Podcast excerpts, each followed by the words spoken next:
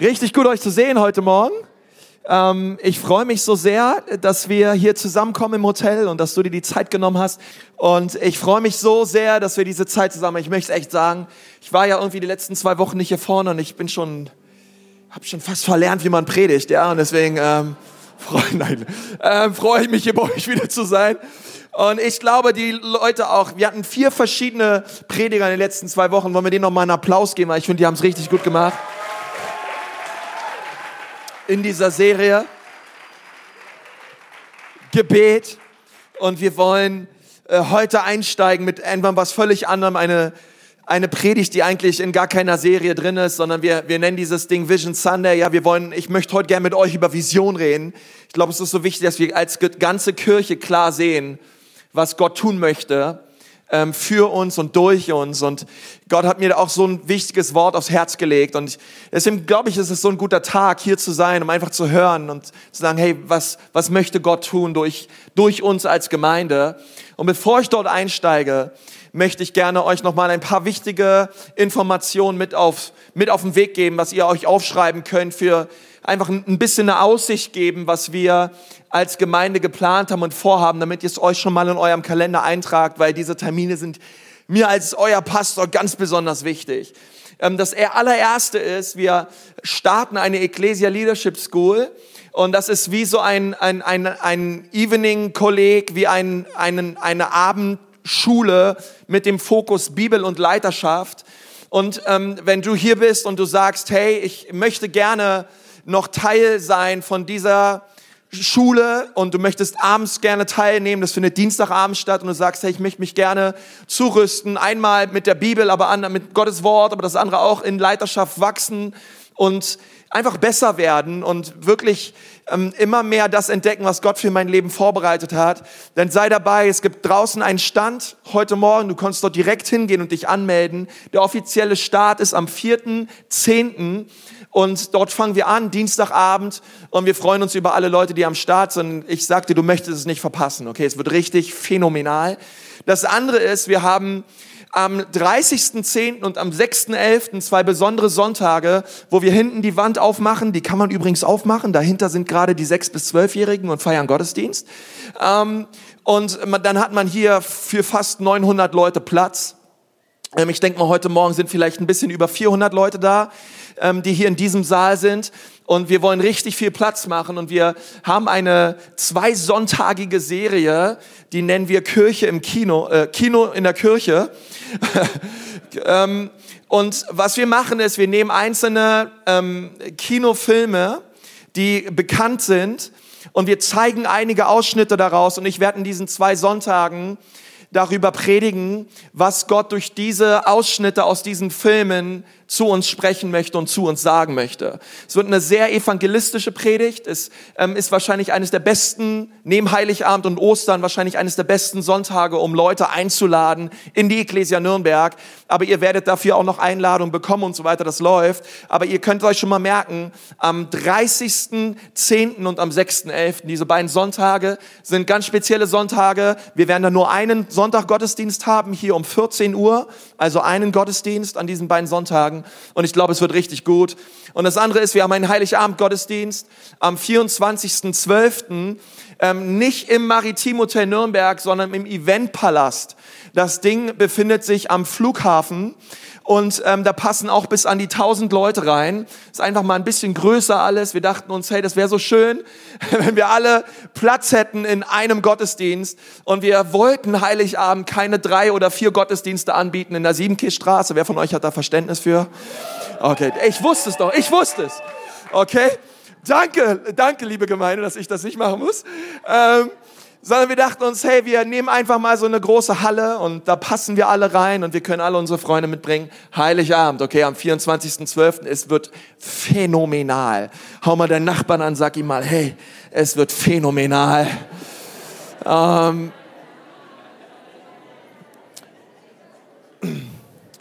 und wir beten dafür, dass wir nicht zugeschneit sind, sondern ähm, ein bisschen Schnee ist schön, aber nicht zu viel, okay?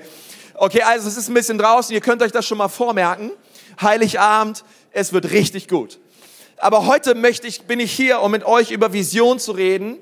Und Und ich will mit euch darüber reden, wie wichtig es ist, dass wir eine Vision haben. Nicht nur als Kirche und Gemeinde, sondern auch persönlich eine Vision haben in unserem Leben.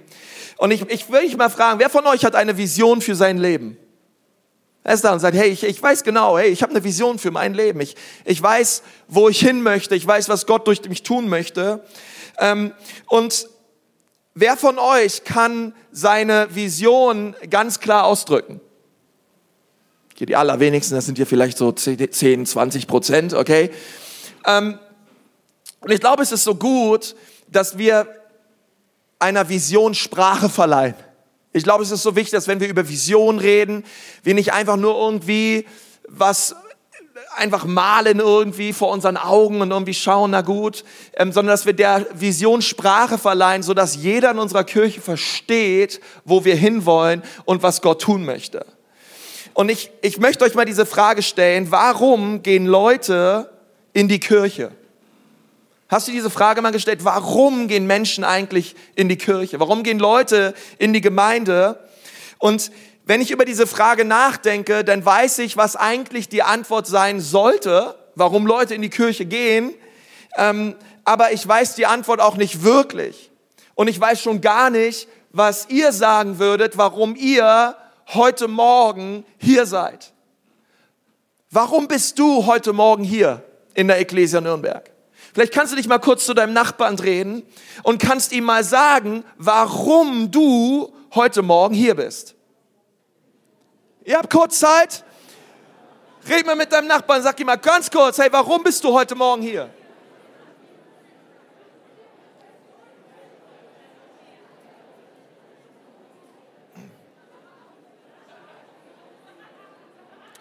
Sag mal deinem Nachbarn, warum du hier bist.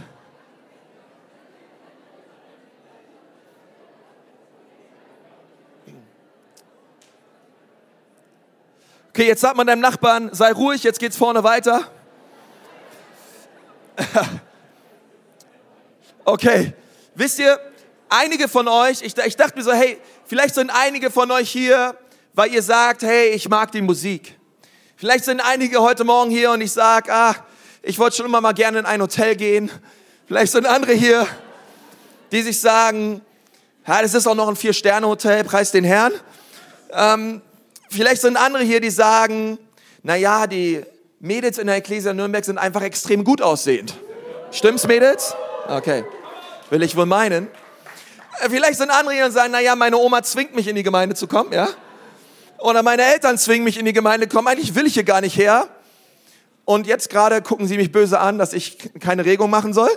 Oder ähm, andere sind vielleicht hier, ihr sagt einfach, hey, ich will einfach eine gute Zeit. Ich liebe die Beziehung, die ich habe zu den Leuten. Ich liebe es einfach, wenn wir hier zusammenkommen und, und Gott anbeten. Ich glaube, die, die Antwort auf diese Frage, warum du hier bist, ich glaube, die hört sich bei jedem anders an. Ehrlich gesagt, ich glaube, wenn wir da mal kurz aufnehmen konnten, was jeder Einzelne gesagt hat, ich glaube, dass nicht jeder dasselbe dem anderen gesagt hat und dass die Antworten, die wir haben, auch nicht immer die frommsten sind. Warum sind wir heute Morgen hier? Und ich möchte dir sagen, ich bin absolut froh, dass du hier bist. Wir haben dafür gebetet. Ich glaube, es ist Gottes Wille, dass sein Haus voll ist. Ich glaube, ich glaube dass, es, dass es traurig ist zu sehen, wie viele Kirchen und Gemeinden sonntags in unserem Land leer stehen. Wie viele Gemeinden leer stehen, wie viele, wie viele Kirchen einfach leer sind oder wenig Leute da sind. Ich glaube, es bricht das Herz Gottes, dass so wenig Interesse da ist an, an Gott und an dem, was er für uns Menschen am Kreuz getan hat, dass es das Herz Gottes zerbricht. Auf der anderen Seite liebe ich es, wenn das Haus Gottes voll ist mit Menschen, die mehr wollen. Und, ich habe mich so gefragt, hey, warum? Warum sind wir hier? Warum weil wir haben für euch gebetet. Wir als Leiterschaft, wir haben davon geträumt, Gott, wir, wir träumen von einer Gemeinde, die voll ist. Wie Jesus gesagt hat, hey, kommt, kommt zu mir. Und er lädt sie alle ein von den Hecken und den Zäunen. Und dann hat er gesagt, damit mein Haus voll ist. Und als ich so über diese Frage nachgedacht habe, hey, warum feiern wir eigentlich Gottesdienst? Warum sind wir hier heute Morgen zusammen? Musste ich auch so ein bisschen an, an mich denken. Ich musste so denken, an, an meine Jugendzeit. Ich musste darüber nachdenken, hey, warum bin ich eigentlich Pastor geworden? Warum wollte ich das unbedingt? Okay, wa warum, wollte ich in eine Gemeinde gehen und Gemeinde bauen? Warum wollte ich all das tun? Warum? Warum? Und, und vielleicht sitzt du hier und denkst dir, na ja, vielleicht ist die Gläser Nürnberg da, um uns zu unterhalten, damit wir alle wiederkommen, vielleicht wie ein, wie ein spirituelles RTL 2, ja, wo du jeden Sonntag kommst und dir einfach anschaust, was vielleicht hier vorne auf der Bühne abgeht. Aber ich möchte dir sagen, wenn es eine Sache gibt, was wir nicht sein wollen, dann ist es ein spirituelles RTL 2 ähm, wo Leute einfach nur kommen und gucken und dann wieder gehen, wo Leute kommen und empfangen und dann wieder gehen, wo Leute einfach nur Betrachter sind, Beobachter sind, wo Leute einfach nur Fans sind, okay? Ähm, das ist das aller, allerletzte, was wir wollen. Es ist auch eigentlich überhaupt nicht unser Herz zu sagen, ähm, wir wollen viele Leute, wir wollen volle Seele und so schön das alles ist, aber ehrlich gesagt, ähm, mein Leben Einfach mal, einfach mal so gesagt, hey, als wir noch einen Gottesdienst hatten in der Siebenkirchstraße mit 80 oder 100 Leuten und wir um, um 10 Uhr einen Gottesdienst hatten und ich danach nach Hause gefahren bin und nicht so richtig wusste, was ich den ganzen Sonntag machen soll, ähm, ich muss dir sagen, rein fleischlich gedacht, das war eine nette Zeit. Okay? Ich habe mein Gehalt bekommen, alles lief. Aber das ist, aber das ist nicht der Grund, warum wir hier sind. Und ich glaube, dass wir als Gemeinde Gott, Gott, Gott immer möchte, dass Gemeinde wächst. Und ich sage dir wieso. Weil Himmel und Hölle zwei Realitäten sind, wo echte Menschen hinkommen. Menschen wie du und ich. Leute, die wirklich auf dieser Erde leben. Und solange Himmel und Hölle reale Orte sind, haben wir als Gemeinde Jesu Christi keine andere Wahl, als zu wachsen. Ich sage es nochmal, haben wir keine andere Wahl, als zu wachsen. Und das ist so wichtig. Okay, deswegen glaube ich, ist kein Saal oder kein Raum zu groß, solange Menschen in dieser Stadt und in der Umgebung in die Hölle kommen. Ohne vom Evangelium gehört zu haben. Ohne, dass jemand für sie gebetet hat. Ohne, dass Leute gesagt haben, hey, komm mit in die Gemeinde, komm und lerne diesen Jesus kennen. Und deswegen glaube ich, ist es so wichtig heute Morgen, dass wir uns diese Frage stellen, hey, warum sind wir eigentlich hier? Und ich möchte mit euch eine Geschichte anschauen aus dem Markus-Evangelium. Könnt gerne eure Bibel rausholen. Und das ist die Geschichte von Bartimäus, dem blinden Bartimäus aus Markus 10. Und wir wollen das einfach mal gemeinsam lesen, ab Vers 46. Dann kam Jesus und seine Jünger nach Jericho. Und als sie die Stadt wieder verlassen wollten, also sie wollten eigentlich schon wieder weggehen, folgte ihnen eine große Volksmenge. Am Weg saß ein Blinder und bettete. Es war Bartimäus, der Sohn des Timäus. Timäus dachte sich bestimmt, ich will einen Sohn haben, der Bartimäus heißt. Einfach mal ein bisschen ähnlicher. Als er, als er hörte, dass Jesus von Nazareth vorbeikam, begann Bartimäus laut zu rufen, Jesus, Sohn Davids, hab Erbarmen mit mir. Die Leute fuhren ihn an, halt den Mund. Halt den Mund ist wahrscheinlich noch eine sehr ähm, nette Version hier. Ich will da nicht weiter im Griechischen bohren, was, da, was man da noch rausholen könnte. Aber er schrie nur noch lauter, du Sohn Davids, hab Erbarmen mit mir. Da blieb Jesus stehen. Ich, ich liebe allein diese, diese Aussage, da blieb Jesus stehen. Ich, ich liebe es einfach. Ich liebe Jesus, ich liebe sein Herz, ich, ich liebe es, wie er Menschen liebt. Ruft ihn her zu mir, sagt er zu seinen Jüngern. Ein paar von den Leuten liefen zu den Blinden und sagten zu ihm, nur Mut, komm mit, Jesus ruft dich. Schau mal deinen Nachbarn an, sag ihm mal, Jesus ruft dich. Jesus, das ist schon alles gesagt. Jesus ruft dich.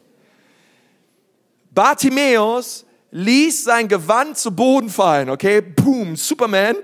Er sprang auf und kam zu Jesus. Und jetzt kommen die nächsten, jetzt geht's richtig ab. Jetzt kommen die nächsten Verse. Was soll ich für dich tun? fragte ihn Jesus. Meister flehte ihn der Blinde an. Ich möchte nur eine Sache. Ich möchte wieder sehen können. Darauf antwortete Jesus, geh, dein Glaube hat dir geholfen. Im selben Augenblick konnte der Blinde sehen und er folgte Jesus nach. Hey, wollen wir Jesus mal ganz kurz Danke geben, dass er diesen blinden Bartimäus geheilt hat? Ein realer Mensch, der wirklich lebte. Hey, Gott ist so gut. Gott ist so gut. Und er folgte Jesus nach. Nun, Bartimäus, er, er konnte nicht sehen, aber er konnte sehr wohl hören. Und er hat gehört, dass Jesus kam. Er hat, er hat gehört in seiner Stadt, dieser Jesus hat sich auf den Weg gemacht. Und er hat über Jesus schon vieles gehört. Er hat gehört, dass, hey, wo immer dieser Jesus war, sind Menschen gesund geworden. Lahme konnten wieder gehen, Blinde konnten wieder sehen, Leben wurden wieder hergestellt, ähm, kaputte Menschen wurden befreit von dämonischen Mächten. Und Dinge sind wirklich abgegangen. Leute wurden geheilt, wieder hergestellt. Menschen haben Vergebung erfahren. Gott hat wunderbare Dinge getan. Und Bartimäus, er hat von diesem Jesus gehört. Und nun läuft dieser Jesus an ihm vorüber und Bartimäus dachte sich in seinem Herzen eine Sache, das ist meine Chance. Das ist die Möglichkeit meines Lebens. Denn ich bin hier an dieser Straße mein Leben lang und ich bettel und ich bettel und ich bettel. Und ein paar Leute, die mich sehen mit meiner Blindheit, werfen mir ein bisschen was zu. Und selbst wenn sie es mir zuwerfen, ähm, kann ich es nur aufsammeln, weil ich gehört habe, wo vielleicht das bisschen Geld hingeflogen ist oder was auch immer. Sie haben mir Essen zugeworfen. Und auf einmal hört dieser Bartimäus, dass Jesus kommt. Und er wusste, das ist meine Chance, das ist meine Möglichkeit und die werde ich ergreifen. Diese Möglichkeit werde ich ergreifen, egal was Leute sagen. Egal was Leute machen. Und ich glaube so, ähm, dass es so eine wichtige Lektion ist für uns auch heute Morgen. Ich, ich liebe einfach diese Haltung, denn es ist eine sehr proaktive Haltung. Es ist, eine, es ist keine passive Haltung, die Bartimäus hier einnimmt, sondern es ist eine sehr proaktive Haltung. Er sagt, hey, es gibt nur eine Möglichkeit, ich werde diese Möglichkeit ergreifen, ich werde nicht einfach sitzen bleiben. Er hätte sitzen bleiben können und alles hätte in seinem Leben weitergehen können wie zuvor. Er hätte einfach sagen können, na ja, den Stress tue ich mir nicht an. Dieser Jesus wird mich eh nicht hören. Da sind eh so viele, so eine große Menschenmenge. Was interessiert Jesus sich für mich? Da sind so viele Leute. Sieht Jesus mich überhaupt inmitten dieser ganzen Menge? Und ich liebe es, dass, dass dieser Bartimäus gesagt hat, ich werde nicht einfach sitzen bleiben und zulassen, dass mein Leben verläuft, wie es immer ver verlief. Ich werde nicht in diesem Trott bleiben, sondern ich ergreife die Möglichkeit und die Chance, dass Jesus kommt und ich werde alles daran setzen, um in seine Nähe und in seine Gegenwart zu kommen. Denn in seiner Nähe und in seiner Gegenwart ist Heilung. Und egal was es mich kostet, ich werde aufstehen und ich werde zu diesem Jesus kommen, egal was andere Leute sagen. Es ist eine Glaubenshaltung, die proaktiv ist, die, die, die, die einfach voran möchte. Und, und ich möchte dir sagen, dass, dass Gott so eine Haltung liebt. Gott liebt es, wenn Menschen aktiv werden. Gott liebt es, wenn Leute voller Glauben sagen, ich bleib nicht in meiner Vergangenheit stecken, sondern ich schaue auf zu Jesus und ich ergreife die Möglichkeiten, die er für mein Leben hat. Und ich glaube, dass Gemeinde und Kirche so sein sollte. Es ist, es ist kein Ort, wo wir einfach nur sitzen, sondern es ist ein Ort, wo wir aktiv werden. Es ist ein Ort, wo wir proaktiv werden. Und ich glaube, dass, dass das das Herz Gottes berührt hat, als er diesen Bartimäus sah. Dieser Mann, der sich geweigert hat, passiv zu bleiben. Und auf einmal schreit er vom Straßenrand aus, Jesus, Jesus, Sohn Davids, hab Erbarmen mit mir. Sei mir gnädig, Jesus. Bitte sieh mich. Und das Volk sagte zu ihm, halt die Klappe. Halt die Klappe, du blöder Blinder. Jesus will mit dir nichts zu tun haben unterbrich bitte die Show nicht. Und sie, wir haben vielleicht versucht, ihn den Mund zuzuhalten. Ich kann mir das vorstellen, wie Leute gekommen sind und gesagt haben, hey, sei jetzt ruhig hier und so weiter. Und, und sie haben versucht, ihn daran zu hindern, einfach laut zu schreien und sehr, sehr leidenschaftlich dafür zu sein, dass sich in seinem Leben etwas ändert. Und Leute kamen mit dieser Leidenschaft nicht klar. Die haben gesagt, ja, du bist uns etwas zu leidenschaftlich. Du bist uns, ähm, wir, wir, wir mögen es apathisch. Du bist uns zu leidenschaftlich. Oh, soll ich dir mal sagen, was Jesus liebt? Jesus liebt leidenschaftliche Menschen. Jesus liebt es, wenn Leute rufen und sich nach ihm ausstrecken und sagen, Jesus, hier sind wir. Oh, ich liebe eine, eine Gemeinde, die zusammenkommt und wenn wir Gott preisen, ihn anbeten, wenn wir unsere Hände nach ihm ausstrecken, weil, weil es symbolisiert, hey, wir strecken uns aus nach dir, Jesus. Herr, wir, wir wollen mehr von dir, wir, wir suchen deine Nähe. Und dieser Bartimäus, er hat einfach alles gegeben und hat gerufen, Jesus, Jesus, Jesus, Jesus, Jesus, heile mich. Und Leute haben ihn davon versucht, haben ihn versucht abzuhalten davon. Aber er ließ sich nicht aufhalten. Er ließ sich nicht abhalten, sondern er wollte unbedingt zu Jesus. Aber hast du dich mal gefragt, wieso er zu Jesus wollte? Er wollte zu Jesus, weil er wollte, dass Jesus etwas für ihn tut. Er wollte, dass Jesus ihn berührt. Und da kam diese ganze Menge, diese ganze, ich glaube, dass Markus das mit Absicht schreibt. Es war eine große Volksmenge dort, um uns zu zeigen, dass in der großen Volksmenge Jesus immer den einen sieht. Es waren viele da, aber Jesus heilte und berührte den einen. Es war der eine, der berührt wurde. Jeder sagte halt die Klappe, aber Jesus sagte, nein, nein, der ist es. Der ist es. Holt ihn zu mir. Lasst ihn zu mir kommen. Und dann stand dieser Mann auf. Er, er war ja nicht lahm, er war nur blind. Er stand auf mit, mit den anderen und er ging zu Jesus. Und Jesus stellt ihn eine sehr wichtige Frage. Was möchtest du, was ich für dich tue? Das ist eine sehr wichtige Frage. Und ich habe über diese Frage nachgedacht und dachte mir, hey, wenn wir uns diese Frage stellen heute Morgen und persönlich für uns anwenden, möchte ich einfach mal, dass du, während du dort sitzt, dich fragst, wenn Jesus dir gegenüberstehen würde und dich fragt, hey, was möchtest du eigentlich, was ich für dich tue? Was wäre deine Antwort? Und ich glaube, wir brauchen eine Antwort.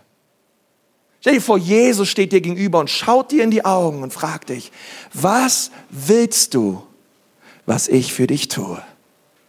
Was ist es, was du ihm sagen würdest? Und ich, ich dachte mir, diese Frage, die kann man weiter ausführen und man kann viel, viel dazu sagen und viel eigentlich da, allein über diese eine Frage viel predigen und sich echt überlegen, okay, was wäre die eine Sache, die ich sagen würde, aber ich glaube, dass es viel zu tun hat mit unserer Herzenshaltung. Ich glaube, dass es eine Frage der, der Motivation ist. Und ich dachte mir so als Pastor für diese Gemeinde, hey, hey Konsti, was ist es eigentlich, was du für diese Menschen willst? Was ist es eigentlich, was du für die Ecclesia Nürnberg möchtest? Was ist das, was auf deinem Herzen ist? Was du dir wünschst für diese Gemeinde? Und ich sage mit Absicht für und nicht von. Das ist ein großer Unterschied, wenn du etwas für jemanden möchtest oder wenn du etwas von jemandem möchtest. Was ist es, was ist es, was ich für euch möchte? Und da, und da möchte ich gerne, es sind drei Dinge, über die wir heute reden wollen, wo ich sage, hey, das ist eigentlich das, was ich mir so wünsche, was Gott für euch tut. Was wir sehen wollen, was Gott für uns tut. Aber was ist es, was, was Gott tun soll? Und ich glaube, dass es so wichtig ist, denn das ist, glaube ich, die richtige Motivation. Ich glaube, Manipulation bedeutet, dass wir etwas von Menschen wollen für die eigene Bereicherung. Und ich glaube, die richtige göttliche Motivation ist, dass wir etwas für Menschen wollen, aber im Sinne der Church im Sinne des Kollektivs. Es geht nicht darum, dass irgendeiner etwas hier von der Leiterschaft, etwas von dir möchte, sondern die Frage ist, hey, was, was wollen wir eigentlich für euch? Paulus hat das einmal gesagt, als er zu den Korinthern gegangen ist. Und er hat gesagt, hey, ich will nichts von euch, ich will euch. Ich will euer Herz. Und ich bete jetzt in den, in den nächsten Minuten, dass Gott kommt und dass euer Herz berührt wird mit den Dingen, wo wir sagen, hey, das ist eigentlich das, was ich als euer Pastor für euch möchte. Das ist das, was, wo ich bete, sage, Gott, bitte tu das. Berühre uns. Jesus fragt die Bartimäus, hey, was möchtest du, was ich für dich tue? Und ich glaube, da fängt alles an. Ich glaube, das ist der Ort, wo alles beginnt. Das ist eine wichtige Frage. Und ich glaube, wir werden nie aufhören, diese Frage zu stellen. Wenn du also in die Gläser Nürnberg kommst, dann wollen wir, dass du siehst, und das ist das allererste, was Gott tun kann. Was ist das allererste? Ich sage, hey, das ist das, wonach ich mich sehe, was ich mir wünsche für jeden in der Ecclesia Nürnberg wäre das, hey, dass ihr seht, was Gott tun kann. Was Gott tun kann in eurem Leben, dass wir die Möglichkeiten Gottes sehen. Hey, deswegen haben wir 21 Tage des Gebets zweimal im Jahr. Weil wir sagen, Gott, wir brauchen dich. Wir sind abhängig von dir. Gott, mit unserer menschlichen Kraft ist es lange, lange, lange nicht getan, Gott, sondern wir brauchen dich, dass du eingreifst und dass du veränderst. Gott, wir wollen sehen, was du tun kannst. Wir wollen deine Möglichkeiten sehen, Gott. Wir wollen voller Glauben sein und Dinge sehen, Gott, die unmöglich sind. Markus 10, Vers 51, was soll ich für dich tun, fragt ihn Jesus. Meister fleht er ihn Blinde an, ich möchte sehen können. Und deswegen ist es so wichtig, manchmal wissen wir nicht, warum wir kommen, wenn wir kommen. Wir wissen manchmal nicht, warum wir hier sind. Aber Jesus fragt diesen Bartimäus, was möchtest du, was ich für dich tue? Und seine Antwort war einfach. Ich meine, Jesus, du fragst einen Blinden. Hättest du nicht denken können, was der dir sagen wird? Und dieser Blinde sagt, Meister, ich will sehen. Und ihr schaut ihn an und sagt, hey, dein Glaube, dein Glaube hat dich gerettet. Und durch sein Glaube wurde er gesund. Auf einmal gingen seine Augen auf. Und es ist so krass, das allererste, was Bartimäus sah, war Jesus. Das allererste, was er sah, war Jesus. Seine Augen gingen auf und er sah Jesus. Und ich dachte mir, das ist das allererste und das allerwichtigste für uns als Gemeinde, dass Menschen, die geistlich blind sind, geöffnete Augen bekommen gegenüber der Herrlichkeit und der Größe Gottes. Dass sie sehen in ihrem Herzen und verstehen, was Gott tun kann. Herr Jesus, mögest du es bewirken, dass in Ecclesia Nürnberg viele, viele, viele, viele geistlich blinde Menschen geöffnete Augen bekommen gegenüber einer Realität, die so real ist, die sie nie erkannt haben, wo sie ihr Leben lang ohne diese Realität. Und auf einmal machen sie ihre Augen auf und was sie sehen ist Jesus. Wie er sie rettet, wie er sie verändert. Das ist das allererste, wonach wir uns sehen. Gott schenkt es in der Ecclesia Nürnberg, dass wir eine, ein, dass, dass es uns niemals nur um uns geht. Gott, dass wir uns nicht, ich sage immer, hey, wenn wir uns als Kirche um uns selber drehen, dann drehen wir uns in den Boden und sind irgendwann nicht mehr zu sehen. Sondern Gott möchte blinde Augen öffnen. Und ich glaube, solange es noch Bartimäusse gibt, die am Straßenrand sitzen und blind sind gegenüber der Realität Jesu, haben wir als Kirche keine andere Wahl, um diese Menschen zu erreichen.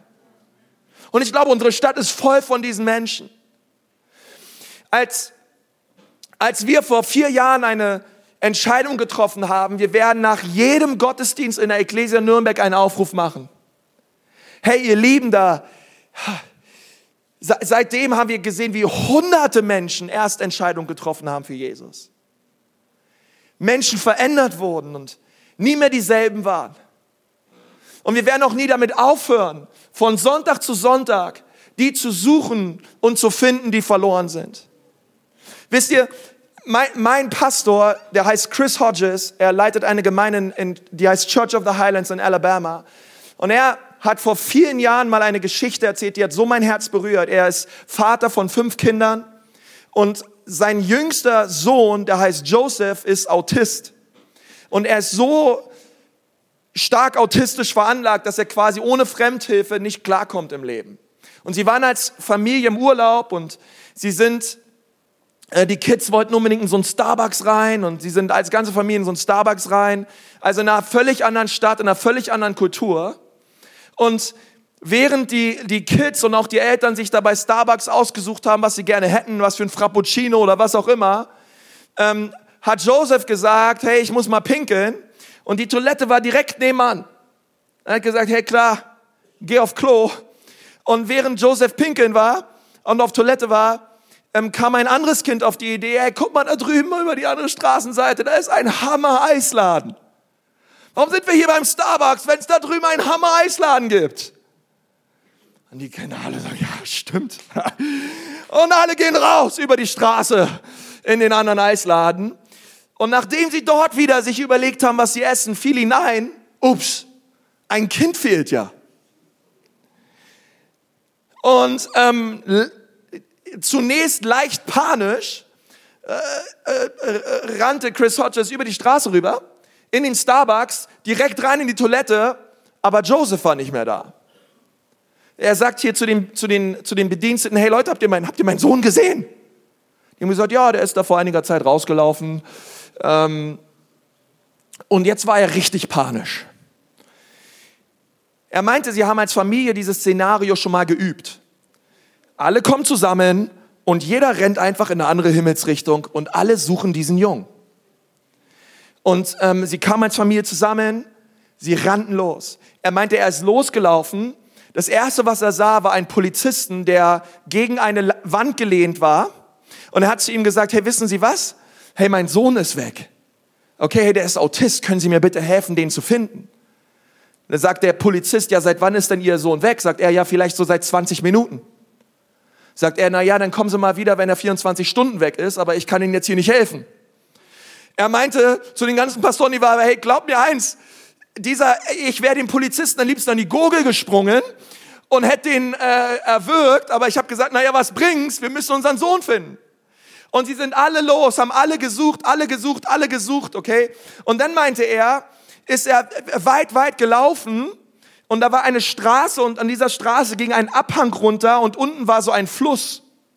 Und er hat diesen Abhang runtergeguckt und dann stand dort sein Sohn Joseph an diesem Floß und war total am Zittern und am Weinen. Und er meinte, er hat seinen Sohn gesehen, wie er dort stand, am Zittern und am Weinen war. Und er meinte, er ist sofort runter, er hat ihn umarmt, umarmt, umarmt, umarmt. Er hat die andere, die ganze andere Familie zusammengerufen und alle zusammengekommen, haben den Jungen umarmt, umarmt, umarmt, abgeküsst, abgeküsst, abgeküsst. Und er war so dankbar, dass er seinen Sohn wieder hat. Nun, abends hat er sich ins Bett gelegt, Pastor Chris, und der Heilige Geist hat zu ihm gesprochen. Und er hat zu ihm gesagt, Chris, ich möchte, dass du eine Gemeinde baust, die alles daran setzt, Verlorene zu erreichen. Ich möchte, dass du eine Gemeinde baust, die so sehr auf der Suche ist nach Verloren, nach den Verlorenen, wie du heute deinen Sohn gesucht hast. Dann hat Gott zu ihm gesagt, denn ich habe viele verlorene Söhne in dieser Stadt. Und ich möchte, dass du alles daran setzt, eine Gemeinde zu bauen, die diese verlorenen Söhne und Töchter sucht. Und dann hat der Heilige Geist zu ihm gesagt, das Problem der Gemeinde Jesu Christi ist, dass wir in einem Eisladen sitzen und uns unser Menü aussuchen und draußen gehen die Leute verloren. Und er sagt, es hat ihn so berührt, dass er gesagt hat, Gott, ich, ich verspreche dir eins, wir werden eine Church bauen, die alles daran setzt, die Menschen zu suchen und zu finden, die noch nicht da sind. Weil Gott diese Menschen liebt. Und viele sind wie dieser Junge, sie sind am Zittern, sie haben Angst, sie kommen im Leben nicht klar, sie sind verzweifelt, sie sind voll mit Sorgen. Und es gibt nur eine Antwort und diese Antwort heißt Jesus und sein Evangelium. Und es gibt nur einen Plan, das ist der Plan A, das ist die Gemeinde Jesu Christi, die aufsteht und sagt, Gott, wir werden alles daran setzen, die zu erreichen, die noch nicht da sind. Und das ist unser Auftrag und das wird immer unser Auftrag bleiben. Weil Gott möchte etwas tun. Das Zweite, was wir sehen und was wir lesen und, und wo, wo ich bete, dass Gott es tut, ist, hey, was Gott für dich tun kann. Das Erste, was ich bete, ist, dass Gott etwas tut. Und Und dass du, dass du merkst, hey, Gott, Gott möchte etwas für dich tun. Okay, und wenn du dich gerade fragst, naja, was kommt in, den, in dem Ding da drüber äh, zum Eintragen? Der Schritt lautet, lass dich taufen. Okay, lass dich taufen. Weil das ist das allererste und wichtigste Kennzeichen dafür, dass du errettet bist. Okay, wir haben am 9. Oktober eine Taufe. Lass dich taufen. Okay, wisst ihr, der große Unterschied zwischen getauften Christen und nicht getauften Christen ist, ist ganz einfach. Die einen sagen, hey, ich möchte für Jesus leben und die anderen sagen, ich möchte mit Jesus leben. Wenn du dich taufen lässt, sagst du, ich möchte mit Jesus leben. Ich bin nicht länger nur ein Betrachter, ich bin nicht länger nur ein Fan, sondern ab heute möchte ich mit Jesus leben, denn er ist mein Gewinn, was wir gesungen haben. Zu leben ist Christus und zu sterben, alles ist mein Gewinn. Ich möchte mit Jesus leben. Aber das Zweite, wir wollen nicht nur sehen, was Gott tun kann, sondern wir wollen sehen, was Gott für uns tun kann. Okay, das wollen wir genauso sehen und das ist, das ist, was ich bete. Markus 10, Vers 52. Darauf antwortete Jesus, geh, dein Glaube hat dir geholfen. Im selben Augenblick konnte der Blinde sehen und er folgte Jesus nach. Gott möchte etwas für dich tun. Gott möchte dich heilen. Gott möchte Freiheit schenken und Gott möchte Dinge in dir bewegen und Dinge in Dinge in dir verändern. Gott möchte etwas für dich tun.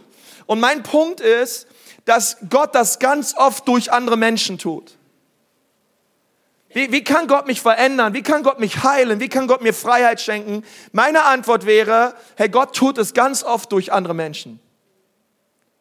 Jakobus 5, Vers 16. Bekennt einander, sagt mal alle einander, eure Sünden und betet füreinander, damit ihr geheilt werdet. Gott sagt, hey, der Schlüssel für Heilung ist, dass wir einander unsere Sünden bekennen und dass wir füreinander beten. Dort steht nicht, wir erleben Heilung, indem wir Gott unsere Sünden bekennen und indem wir zu Gott beten. Das ist wichtig, aber Jakobus sagt, das ist nicht der Schlüssel zur Heilung. Der Schlüssel zur Heilung ist, dass wir einander Sünden bekennen und dass wir füreinander beten. Und deswegen ist es so wichtig, für uns als Gemeinde. Wir sind, wir sind eine Gemeinde, die aus Kleingruppen besteht. Kleingruppen ist nicht ein Dienst, den wir haben oder etwas, wo, wo wir gerne wollen, dass Leute sich irgendwo eintragen, sondern Kleingruppen ist das, versteht ihr, das ist, das ist der Herzschlag unserer Gemeinde. Wir wollen, dass alle Leute in Kleingruppen sind. Warum? Weil wir wollen, dass alle Leute Heilung erleben und Freiheit erleben. Vielleicht ist dir schon mal aufgefallen, hey, du kannst Christ sein und du kannst Jesus nachfolgen, aber trotzdem nicht in Freiheit leben. Aber Gott möchte dir Freiheit schenken. Und so ist unsere, unser Herzschlag und dein nächster Schritt, hey komm, finde eine Gruppe. Finde eine Gruppe in dieser Gemeinde. Die Ecclesia Nürnberg ist keine Sonntagsgemeinde. Schau mal deinen Nachbarn an und sag ihm mal, die Ecclesia Nürnberg ist keine Sonntagsgemeinde. Sag ihm mal, sondern eine Montagsgemeinde. Ist so wichtig. Wir sind nicht hier, um irgendwie sonntags eine gute, nette Zeit zu haben, obwohl das alles schön ist. Aber wahre Lebensveränderung geschieht, wenn ich die Predigt höre und dann zu meinen Freunden gehe und sage, hey, wisst ihr was? Was, was, was unser Pastor da gesagt hat, das hat wirklich mein Herz berührt. Der hat da Dinge angesprochen, ich möchte die mal vor euch bekennen. Aber wenn du diese Gruppe nicht hast, dann kommst du am nächsten Sonntag wieder und du hast wieder ein neues Thema. Du hast wieder eine neue Predigt.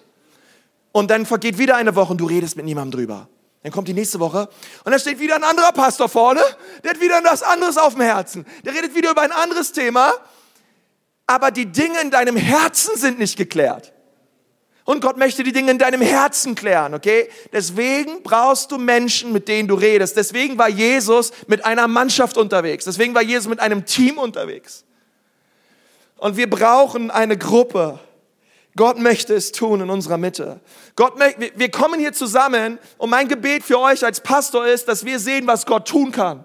Das zweite ist, ich bete, dass wir sehen, was Gott für uns tun kann. Aber das Allergrößte und Allerwichtigste, warum wir hier zusammenkommen, ist die Tatsache, dass wir sehen wollen, was Gott durch uns tun kann. Christsein beginnt damit. Nächster Vers, Markus 10, Vers 52. Darauf antwortete Jesus, geh hin, dein Glaube hat dir geholfen. Im selben Augenblick konnte der Blinde sehen und er folgte Jesus nach. Der Höhepunkt in dieser Geschichte ist nicht, dass der Blinde gesund wurde. Auch wenn viele Prediger das als den Höhepunkt machen in dieser ganzen Geschichte. Ich glaube, der Höhepunkt ist die Tatsache, dass er Jesus nachfolgte. Dass er Jesus nachfolgte, dass er ein Jünger Jesu wurde. Es wurden viele Menschen geheilt, aber sie sind nicht zurückgegangen zu Jesus. Aber Bartimäus wurde geheilt und er hat gesagt, ich möchte da nicht stehen bleiben bei dieser Heilung, jetzt möchte ich auch nachfolgen. Das heißt, ich möchte nicht nur sehen, was Jesus für mich tun kann, er konnte mich heilen. Aber jetzt möchte ich sehen, was er durch mich tun kann. Jetzt möchte ich sehen, was er durch mein Leben kann und, ähm, und, und vollbringen kann. Und, und das ist der Weg, den wir gehen wollen als Gemeinde. Gott, wir wollen sehen, was du durch uns tun kannst. Christsein beginnt, dass wir erkennen, was Gott für uns tun kann. Aber es ist traurig, dass viele Christen an diesem Punkt stehen bleiben und es ihnen ständig nur darum geht, was Gott für sie tun kann. Und ich möchte uns einladen als ganze Church, dass wir einen Schritt weitergehen und dass wir sagen, Gott, wir wollen jetzt sehen, was du durch uns tun kannst. Weit mehr, weit über das hinaus, was wir erbitten und erflehen können kannst du und willst du durch uns tun. Und das ist so wichtig. Das ist so ein wichtiger Punkt. Das Ziel, das, was wir als, als Gemeinde, das, was ich als Pastor für dich möchte, ist, dass du einen Unterschied machst. Hey, dass du einen Unterschied machst in deinem Leben, dass du Licht und Salz bist. Dort, wo Gott dich hingestellt hat. Und ich rede gar nicht über Gemeinde groß. Ich glaube, es ist so wichtig, dass wir ein Dream Team finden und dass wir mit dabei sind und uns hineingeben in, in diese Church. Aber auch auf unserer Arbeitsstelle, in unserer Familie, in unseren Schulen, überall, wo Gott uns hinstellt. Gott, ich möchte nicht nur sehen, was du für mich tun kannst und was du für mich getan hast, sondern Gott, ich möchte sehen, was du durch mich tun kannst. Und so viele Männer und Frauen in der Bibel, sie sind nicht stehen geblieben bei der Tatsache, dass sie gesagt haben, Gott, wir haben gesehen, was du für uns tun kannst, sondern sie wollten jetzt sehen, was Gott durch sie tun kann. Und in diesem Augenblick, wo wir sagen, Gott, wir wollen sehen, was du durch uns tun kannst, das ist der Augenblick, wo wir anfangen, Geschichte zu schreiben. Das ist der Augenblick, wo wir anfangen, diese Gesellschaft zu verändern. Mose hat gesagt, Gott, ich bin ein Mörder. Ich habe jemanden umgebracht. David hat gesagt, hey, ich, bin, ich war ein Ehebrecher und ein Mörder. Petrus hat gesagt, Jesus, kannst du mich noch gebrauchen überhaupt? Hast du schon vergessen, ich habe dich verleugnet. Dreimal und sogar vor einem kleinen zwölfjährigen Mädchen, weil ich Angst hatte. Und Gott hat gesagt, ist mir egal Mose, ist mir egal David, ist mir egal Petrus, ich wasche euch rein mit meinem Blut. Und dann öffnet ihr euch, ihr empfangt den Heiligen Geist und dann werdet ihr sehen, was ich durch euch tun kann. Seid offen und seid bereit auf eurem Stuhl lag so ein Papierstreifen. Ich möchte mal, dass jeder den raus. Ich bin fast fertig. Ich könnte noch eine Stunde predigen, aber ich lasse sein. Irgendwer hat gerade gesagt, go for it oder so. Ne? Ich habe es genau gehört. möchte mir, dass ihr das alle rausholt und jeder mal in die Hand nimmt. Jeder mal in die Hand nimmt.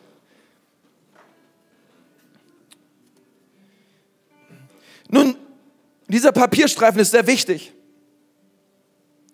Denn diese Zehner-Schritte, die ihr dort lest und die ihr dort seht, ähm, stehen symbolisch für euer Alter. Und ich möchte mal, dass du einen Knick dort hinein machst, wo du dich momentan altersmäßig befindest, okay? Also in meinem Fall wäre das jetzt frische, junge, dynamische 33 das Alter, wo Jesus bereits schon für uns starb. Okay, 33. Okay, habt ihr es alle gemacht, ja? 33, bei anderen von euch vielleicht 41, andere sind schon älter, okay? Und, und ich möchte, dass du ähm, dort, wo du den Knick gemacht hast, das mal abreißt. Okay? Einmal mal abreißt. Und diesen Schnipsel ähm, Liebes Service-Team, es tut mir leid, ihr werdet heute ein bisschen mehr Arbeit haben. Lass ihn einfach mal auf den Boden werft, okay? Ähm, vergebt mir. Aber ich, ich möchte euch was sagen. Ähm, an dem Schnipsel, der jetzt auf dem Boden liegt, äh, das ist euer vergangenes Leben. Und Newsflash, das könnt ihr nicht mehr verändern. Das Leben ist vorbei. Das habt ihr gelebt, mit Höhen und mit Tiefen, aber ihr könnt die Vergangenheit nicht ändern. Jetzt möchte ich gerne, und jetzt, jetzt wird's richtig interessant, dass ihr einen zweiten Knick da rein macht, wo ihr meint, okay, das ist ungefähr das Alter, wann ich sterben werde. Okay? Das ist ungefähr, okay, die Extremsportler unter uns und andere, ihr, nee, ich, ich sag dazu nichts, aber, ähm, ja, ich mach mal, ich mach mal so bei 90 bei mir, okay? Bei 90. Bei 90. 90 ist ein gutes Alter, oder? Come on. Okay, äh, diesen zweiten Schnipsel, ähm, ich möchte auch wieder, dass ihr es abreißt. Und dass er diesen zweiten Schnipsel mal ganz vorsichtig in eure Tasche legt, okay? Weil das ist ja, das ist die Ewigkeit, okay? Die, die habt ihr sicher, wenn ihr an Jesus glaubt, okay? Die, die habt ihr an eurer Seite. Okay, seid ihr noch dabei? Okay, den zweiten Schnipsel nicht, nicht auf den Boden werfen, okay, okay. Okay, jetzt habt ihr also einen, Papierstreifen, der schon etwas kürzer ist. Haltet den mal kurz alle hoch. Okay? Und jetzt möchte ich, dass ihr das mal so in die Hand nehmt, alle, euer Papierstreifen. Alle dort, wo ihr steht. Und mal kurz in die Luft haltet. Komm, wir sind ja unter uns. Und ich möchte dir was sagen. Das ist dein Leben. Das ist alles, was du noch hast. Und Gott möchte in dieser Zeit, die du noch hast, sich mächtig durch dein Leben offenbaren und erweisen.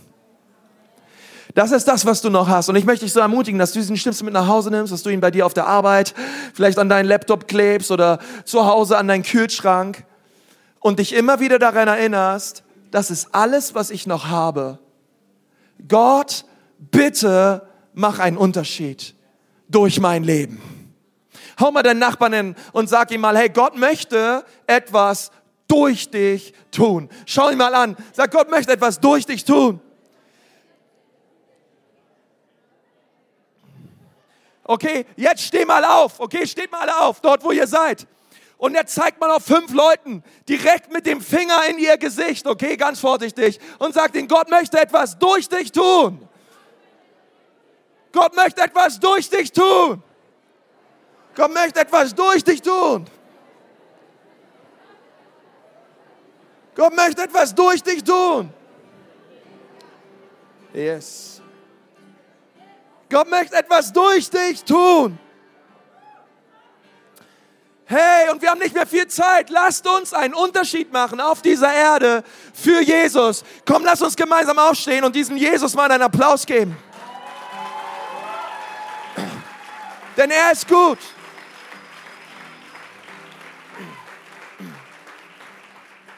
Hey, Gott möchte etwas tun. Gott möchte etwas für uns tun. Aber Gott möchte auch etwas durch uns tun. Gott möchte etwas durch dich tun. Gott möchte etwas durch die Ecclesia Nürnberg tun. Herr Jesus, ich danke dir von ganzem Herzen für diese Kirche. Gott, ich danke dir für all das Gute, was vor uns liegt, auch noch in diesem Jahr. Gott, ich weiß, du wirst dieses Jahr mit deiner Gnade krönen, mit deiner Kraft krönen. Und Heiliger Geist, wir laden dich ein, dass du jedes einzelne Herz berührst. Gott, ich bete, dass du durch jeden einzelnen Ecclesia Nürnberg wirkst.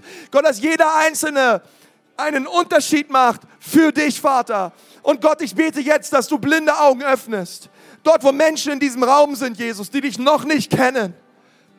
Gott, wir feiern hier Sonntag. Gott, wir feiern diesen Tag. Gott, wir feiern dich. Und wir, heute ist der Tag des Heils. Und ich bitte dich, dass du blinde Augen öffnest. Gott, ich bete für jeden Bartimäus, der dich noch nicht sieht, Jesus. Herr, dass du ihn heute Morgen heilst und seine Augen auftust für die Wahrheit, dass du allein die Wahrheit bist, der Weg und das Leben. Und wenn du hier bist heute Morgen, lass uns mal alle unsere Augen zumachen.